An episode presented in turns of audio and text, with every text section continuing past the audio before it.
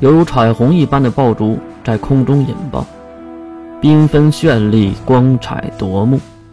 而坐在后面的月只关心这些爆竹得花多钱买，至于不喜欢的东西就不过于赘述，毕竟马志很辛苦的。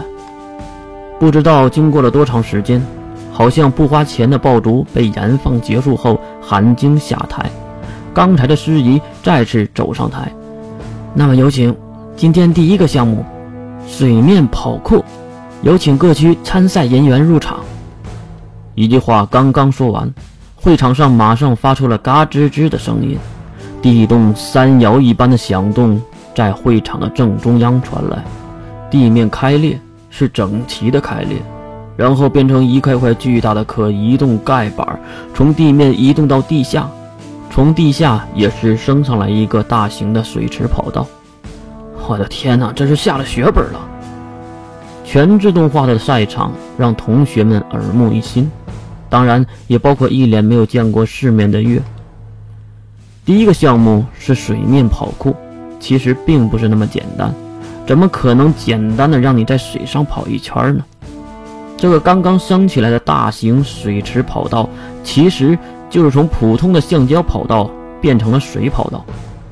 但是这个比赛可不是那么简单，规则是，规则如下：十三个校区，每个校区两名成员。一共二十六个人，共比三场，今天、明天和后天。比赛内的规则为积分制，第一名二十六分，最后一名一分。水上跑酷规则：十三个校区，每个校区一条固定跑道，并且以跑到终点三圈为胜，中间不可以离开跑道，也不可以压线踩线，可以沉入水中，但是不可以离开水面超过五秒。在跑酷的过程中。可以使用任何能力干扰或者攻击其他校区成员。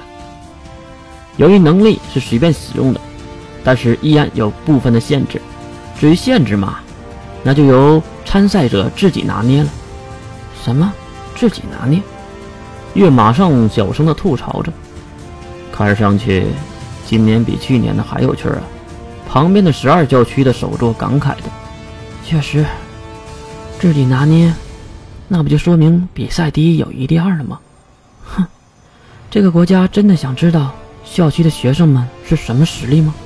第十一校区、十二校区、庆儿、星儿，第十三校区、水兵、水照。